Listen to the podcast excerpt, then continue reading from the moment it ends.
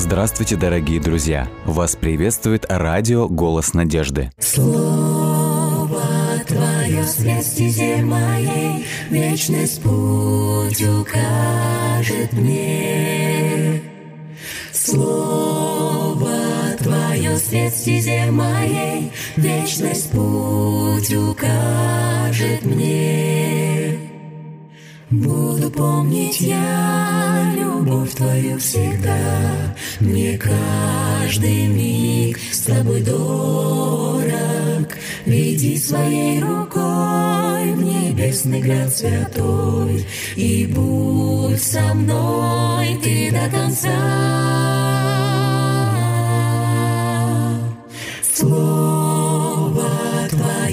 Свет стезе моей, Вечность путь укажет мне. Слово Твое свет стезе моей, Вечность путь укажет мне. Если убоюсь, если я с пути собьюсь, Знаю я, Ты со мною, И в Твоих руках исчезает страх. Будь со мной Ты до конца, до конца. Слово Твое свет в стезе моей, Вечность путь укажет мне. Слово стезе моей, Вечность путь укажет мне. Вечность путь укажет мне. Дорогие друзья, мы продолжаем наш эфир. Э, Хочу зачитать некоторые комментарии, которые нам э, прислали. А, Любовь Томенко. Спасибо за добрую передачу на весь день. Привет из Вашингтона. И еще один комментарий. а, Елена Иванова прислала. Настрой оптимистичный. Спасибо, что помогаете в этом с замечательными новостями. Да, мы до этого читали новости. Благодарим вас за комментарии. Также вот Эдуард Котвиский тоже. Это уже, наверное, ребята, вы лучшие. Привет вам от группы Гранум. Тоже большое спасибо.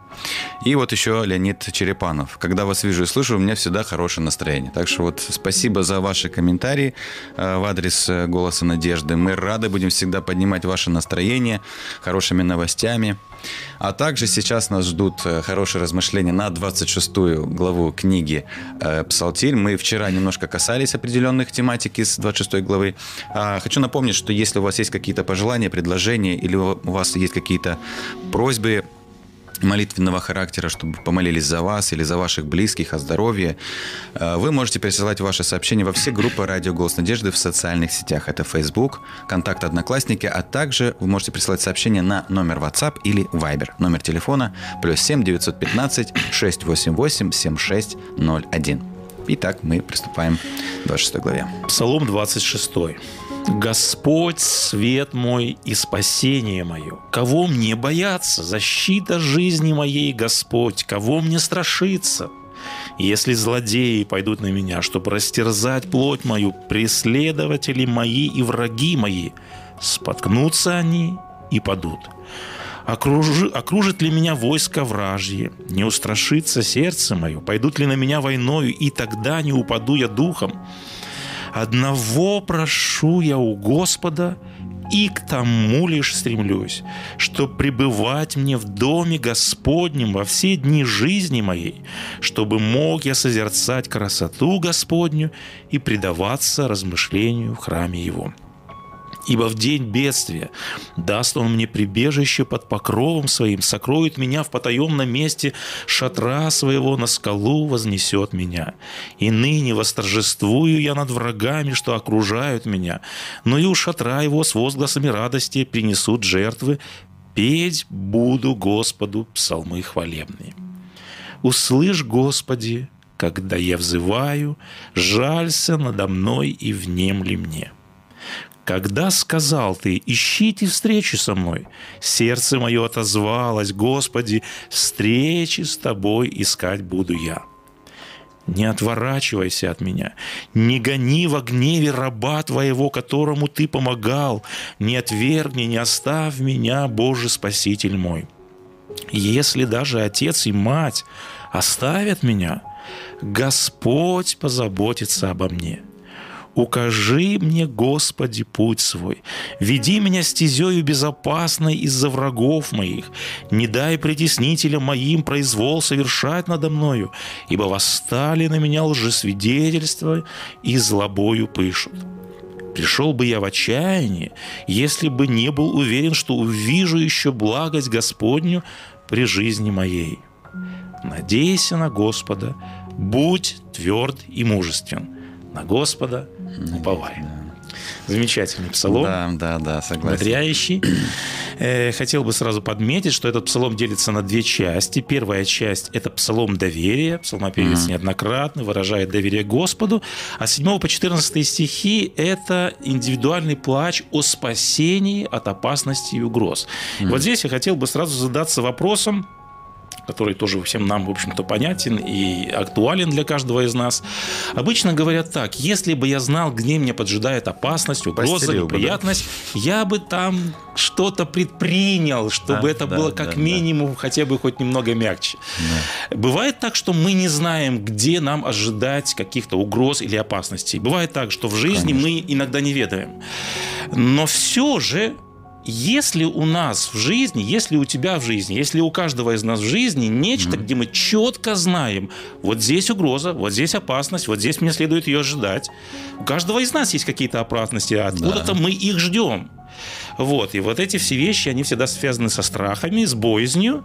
Да. Перед какими опасностями, угрозами мы стоим, о которых мы четко знаем, что вот этого нужно опасаться. Вот здесь красная лампочка мигает, будь осторожен, будь внимателен. Э, вот ну, предостерегайся. Да.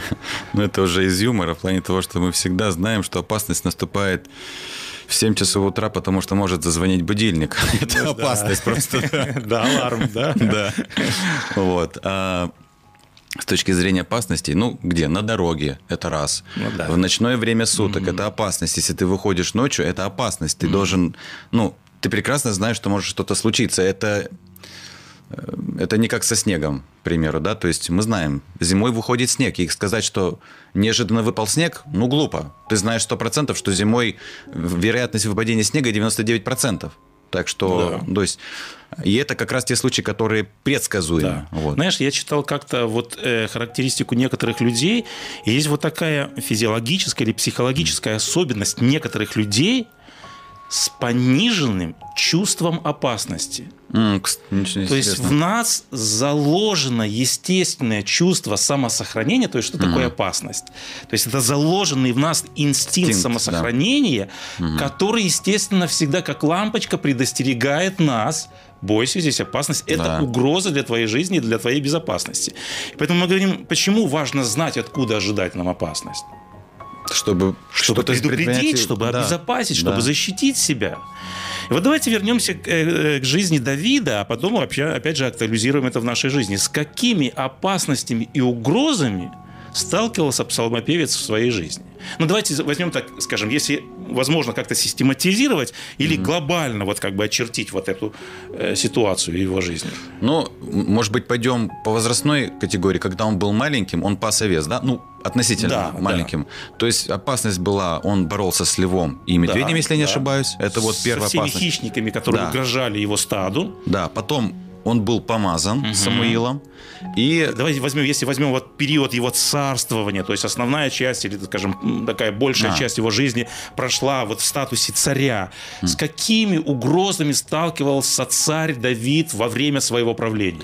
Были внутренние и внешние. Вот я ждал от тебя вот этого да, момента. Ну, то есть, если да. глобально разделить да, в этих да, вещах, да, да, да. то есть да. мы говорим, что были всегда и есть, и если говорить уже о нашем времени, ага. мы также сталкиваемся сегодня с внешними угрозами. Mm. В жизни Давида это были постоянная угроза набега внешних врагов. Да. Вот, то есть это было. была постоянная угроза. И вот здесь важно ответить, что вот эта военная угроза, она нависала не только над жизнью конкретного монарха, А Во-первых, она нависала над жизнью всего общество. народа. Да, да. И самое главное, Господь Бог однажды обещал дому Давиду, царство Твое будет- не отойдет от твоего Да. дома. Другими словами, даже в династии, даже в последовательности твоего дома, преемственность царства твоего дома, она продолжится. Да, всегда И вот угроза вот этому божественному обетованию, мы знаем, что неоднократно хотели сделать заговор, неоднократно хотели Да. поставить царствование Причем свои же родственники. да, скажем. либо внешние какие-то силы, либо внутренние какие-то силы. Поэтому вот в этом смысле всегда была под угрозой или была Да, опасность, опасность, да. обетованием Бога. И внутренняя какая существовала проблема в жизни псалмопевца и всего народа. Ну, внутренне э, от детей то, что было, да, то есть... э, Ну, давайте будем дети. говорить вот в глобальном, по большому счету, когда мы говорим, от чего зависело благосостояние всего народа. От послушания к закону Божьим. Совершенно верно. Поэтому, естественно, всегда мы видим и знаем, ис- исходя из истории, священной истории Израиля, что всегда была вот эта опасность отступления от Бога, уход в идолопоклонство. И мы знаем, что были периоды даже тотального богоотступления. Да, но и они за это поплатились. Да, совершенно. верно. Вот с подобными угрозами сталкиваемся И мы сегодня, И мы сегодня. Существуют также внешние угрозы. Мы сталкиваемся с идеологическим, уже если говорить в фигуральном Да, смысле этого да, слова, да, да, да. мы сталкиваемся с идеологическим противостоянием, с духовной враждой. Вот, это мы называем духовная брань. И, конечно же, внутренние опасности, они опять же связаны с этим. Опасность личного отступления от Бога, отступления от путей Бога. Да, сейчас, получается, я извиняюсь, что перебиваю, то есть сейчас проблема больше не во внешних факторах, а проблема внутри, что человек Совершенно сам из себя изнутри уничтожает. Да, Ну, Достоевский однажды сказал так. Э, Бог с дьяволом борется, казалось бы, это глобальная великая борьба. Говорит, а поле битвы это... сердце человека. Да, да, Сердце да. человека. Вот. И, конечно же, поставить проблему-то одно. Знать, откуда опасность исходит. Это одно. Да, да, Но всегда актуален вопрос, где и как нам себя обезопасить. Потому что мы сталкиваемся с угрозами, перед которыми мы, как однажды стоял Давид, вот мы сравниваем часто в фигуральном смысле этого слова, или мы говорим как метафора, Голиаф стал вот таким символом или такой метафорой Да, вот да. этих исполинов, которые перед нами стано- стоят, которые бросают нам вызов, и мы чувствуем бессилие перед Бессилие, да. И вот здесь всегда возникает вопрос, где и как, у кого, каким образом найти нам защиту, убежище, спасение, каким образом обезопасить. Где и как псалмопевец решает эту проблему. Как вчера мы говорили, он приходит Совершенно Божий, верно. да. Вот эту абсолютную уверенность и доверие Богу, независимо от степени или силы, или мощи угрозы. На чем его основано доверие? Оно основано вот на этих трех терминах, которые он упоминает в своем псалме, вот, который мы сегодня прочитали. Он говорит, Господь есть свет, Господь есть спасение, крепость, убежище. Вот в первом стихе мы читаем эти тексты. Господь свет мой, Господь спасение. И он задается вопросом тогда, кого мне бояться? И дальше отвечает, Господь крепость, или же другими словами в новом перепеве, Господь есть убежище жизни моей. И он задается тот же, тем же вопросом, кого мне страшиться? Угроз много, опасностей много, вызовов много. Он говорит, но все это я могу найти В Боге. Господе Бога. Да. И вот здесь мы вчера говорили о том, где все-таки вот эти метафоры свет, спасение, убежище, или конкретно где он находит этого Бога. Да, мы можем дать себе ответ. Да, в Боге мы можем найти ответ. Но следующий вопрос возникает из этого. А где нам найти Бога? Вот. И мы Хороший вчера вопрос. говорили, что э, в псалмах с 25 по 27 доминирует тема храма Божия или дома Господня. Как в каждом из этих трех псалмов представлен Дом Божий, мы говорили. Я кратко хочу напомнить. Э, Вчера мы говорили в 25 и в 27 псалмах. Псалмопевец идет в храм Божий для чего? Чем для него является храм Божий в том случае? Ну, то есть он ищет оправдание, спасение да. от ложных обвинений. Там он получает оправдание, там он получает вот эту защиту от, ну, так скажем, от информационной атаки. Да, да. Вот. А здесь, в 26-м псалме, как представлен Дом Божий? Здесь псалмопевец видит Дом Божий как убежище Ага. от бед, от врагов, и как место, где он может увидеться лицом к лицу с Богом. И здесь, конечно же, он может найти укрытие. И давайте прочитаем, как он говорит об этом. Это С какой четвер- стих? Это с 4 стиха, 4, 5, 6 стихи. «Ибо...» Это пятый текст. «Ибо он укрыл бы меня где?» Здесь в новом переводе под покровом своим, да? Скинии, в синодальном сказано, Да. скинии своей в день бедствия. Дом Божий, скиния, храм Божий. Это что для Давида? Это все, это убежище. А он Да. говорит, это убежище, это неприступная скала, это крепость. Когда он говорит в самом начале, ты спасение мое, ты крепость, ты убежище жизни моей. И вот этого Бога, это убежище, если говорить о конкретном, о локальном месте, он находит его где? В Скинии, в Да, святилище, в святилище, Доме да. Божьем. И далее он говорит, и там в Скинии я буду искать лица твоего. Он говорит, если я отвернусь от лица Божия, вот тогда моя жизнь наполняется и переполняется страхами. Но если я приду пред лице твое, это убежище, это спасение. Хух, тогда Да, на душе легче, да, да, тогда на душе как бы я спокоен. Вот мы видим, что спасение от внешних врагов и от духовных каких-то вызовов. Псалмопевец ищет, мы видим в храме, и вот здесь, в 26-м псалме, он делает одно из самых интересных заявлений в Ветхом Завете. И вот посмотрите, как звучит это заявление. Он говорит так в четвертом стихе. «Я прошу только одного у Бога». Вот если бы нам сказали, или давайте вот по-другому поставим вопрос. Когда псалмопевец говорит «одного только прошу я у Бога», что означает эта фраза? Вот я прошу одного только у Бога. Если Вот типа- перефразировать эту фразу, как можно еще сказать? Это самое главное. Это самое главное. Ты Да. очень верно подметил. То есть, говорит, вот есть нечто в жизни самое главное. Господи, я прошу тебя самого главного. Все остальное... Вот давайте да. теперь переведем это как бы вот э, в актуальную плоскость. Если бы нам сказали, проси чего-то одного или проси главного, чего бы мы просили у Бога? Всегда такой сложный на самом деле Сложный вопрос. вопрос. да. ну, как бы сложный, не сложный. У каждого есть своя система ценностей. Все равно бы кто-то чего-то просил главного. Это да. Ну да. да. Но, честно, я не знаю. Иногда ты думаешь о близких, там, о здоровье, Ну иногда да, думаешь да, о собственном да. благополучии, Ну да, чтобы, да. там, не знаю, условно говоря, ты был бы богат, чтобы обеспечить потом всех своих родных. Ну да. Вот. Но, Все-таки, видишь, опять же, материальные естественно, вещи. да-да-да. А Соломон, вот да. есть вспомнить. Псалмопевец, посмотрите, как он говорит по этому поводу. «Я прошу только одного». И что он дальше говорит? Лишь бы в доме твоем пребывать. да. чтобы жить или чтобы пребывать в доме Господнем во все дни жизни моей, созерцать красоту Господню и посещать храм Его. Понимаете, что он говорит? Самое большое желание, самое главное в моей жизни – это что? Это жить, это поселиться в скине, это не выходить из нее. И здесь вспоминается, опять же, наверняка гора преображения. Что сказал Петр, когда он поместил себя, или вернее, он оказался в присутствии небожителей, Говорит, давай И будем при- здесь. Да. строим себе три кущи, и, Господи, давай мы вот здесь уже и поселимся, вот и будем здесь жить постоянно. У нас комментарии просто прислали, как Да, раз да, вот да, э, э, согласен, раньше культовые сооружения делали неприступными, то есть э, храм Божий тоже был, хотя вот э, храм, который был в Израиле, я не согласен, что он был прям Да, здесь такой- мы не понимаем, понимаете, вот это, опять же, человеческий способ мышления. Если мы построим стену Пошире? в- пошире в 10, в 20 метров, вот тогда никакая стенобитная машина не пробьет. А Богу не нужны никакие стены. Ну да, он сам является... Помните вот эту ситуацию, когда пришел слуга Елисей и говорит, вражеская армия нас окружила. Представляете, вражеская армия с конницей приступила просто всего лишь к слабым малым двум, двум людям. Естественно, в каком состоянии слуга Елисей?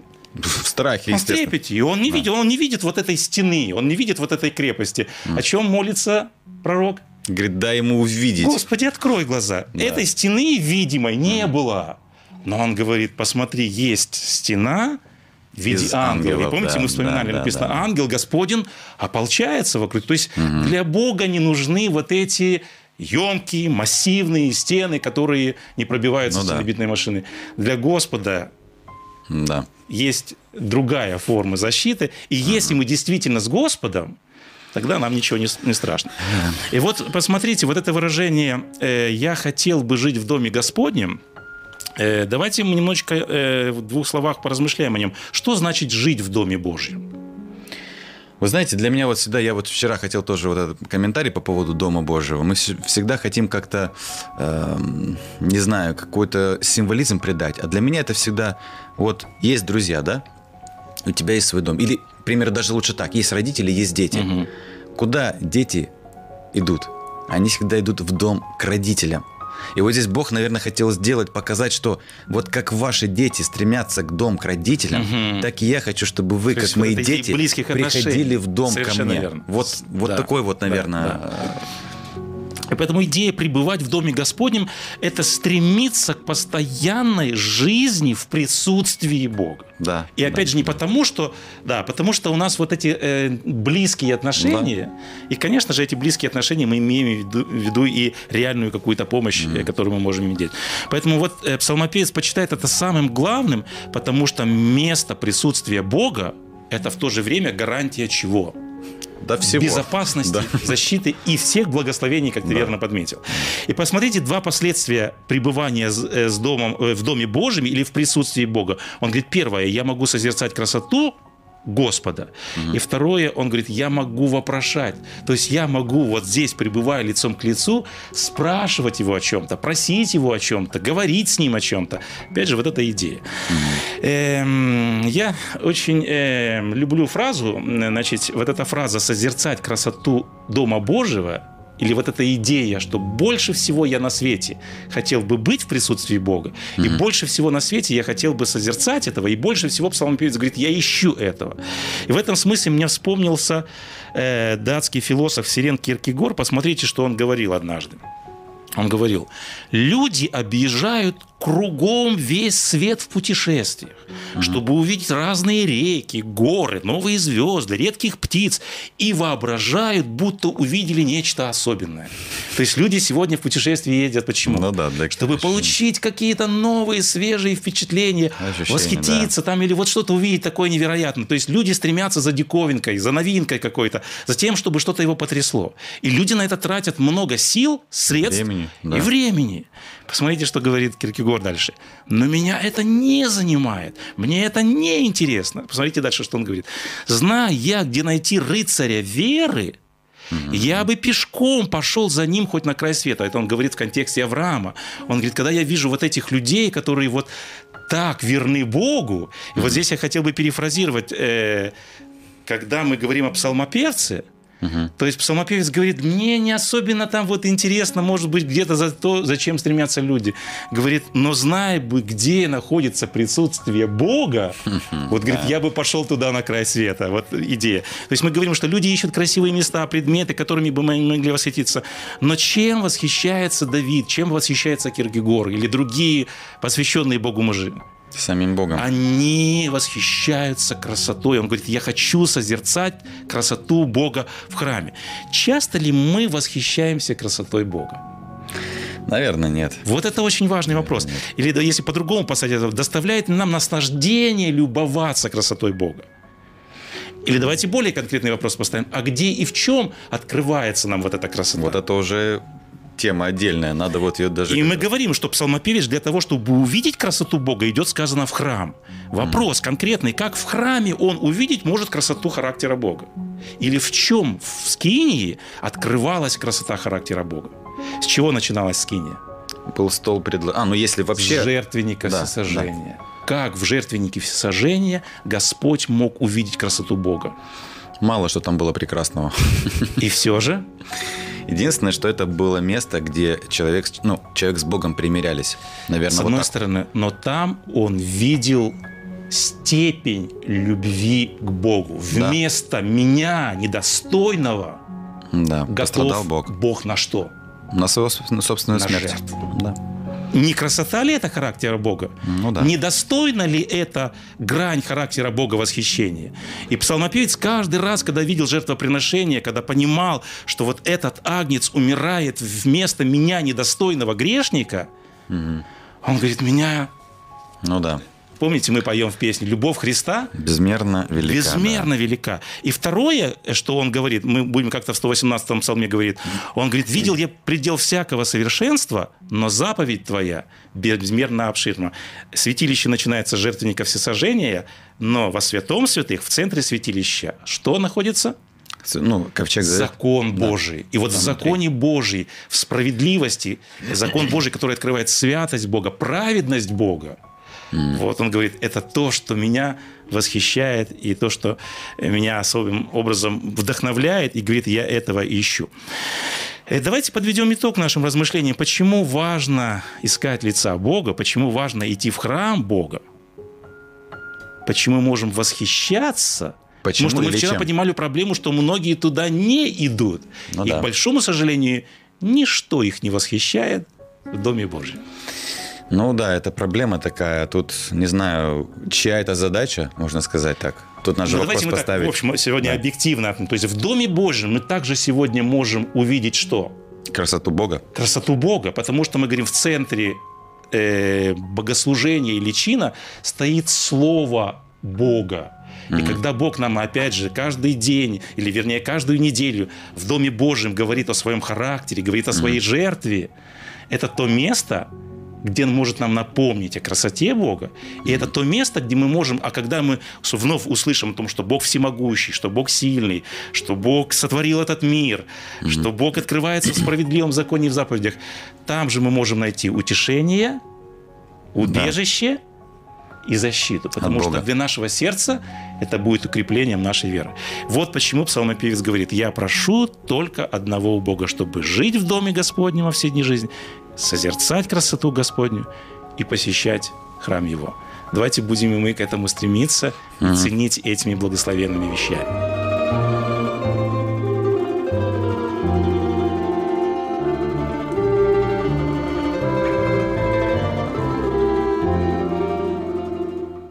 Дорогие друзья, вы можете оставить свои сообщения через WhatsApp и Viber по номеру плюс 7 915 688 7601 или позвонить нам на бесплатную линию, которая работает на территории Российской Федерации. Номер 8 800 100 ровно 1844.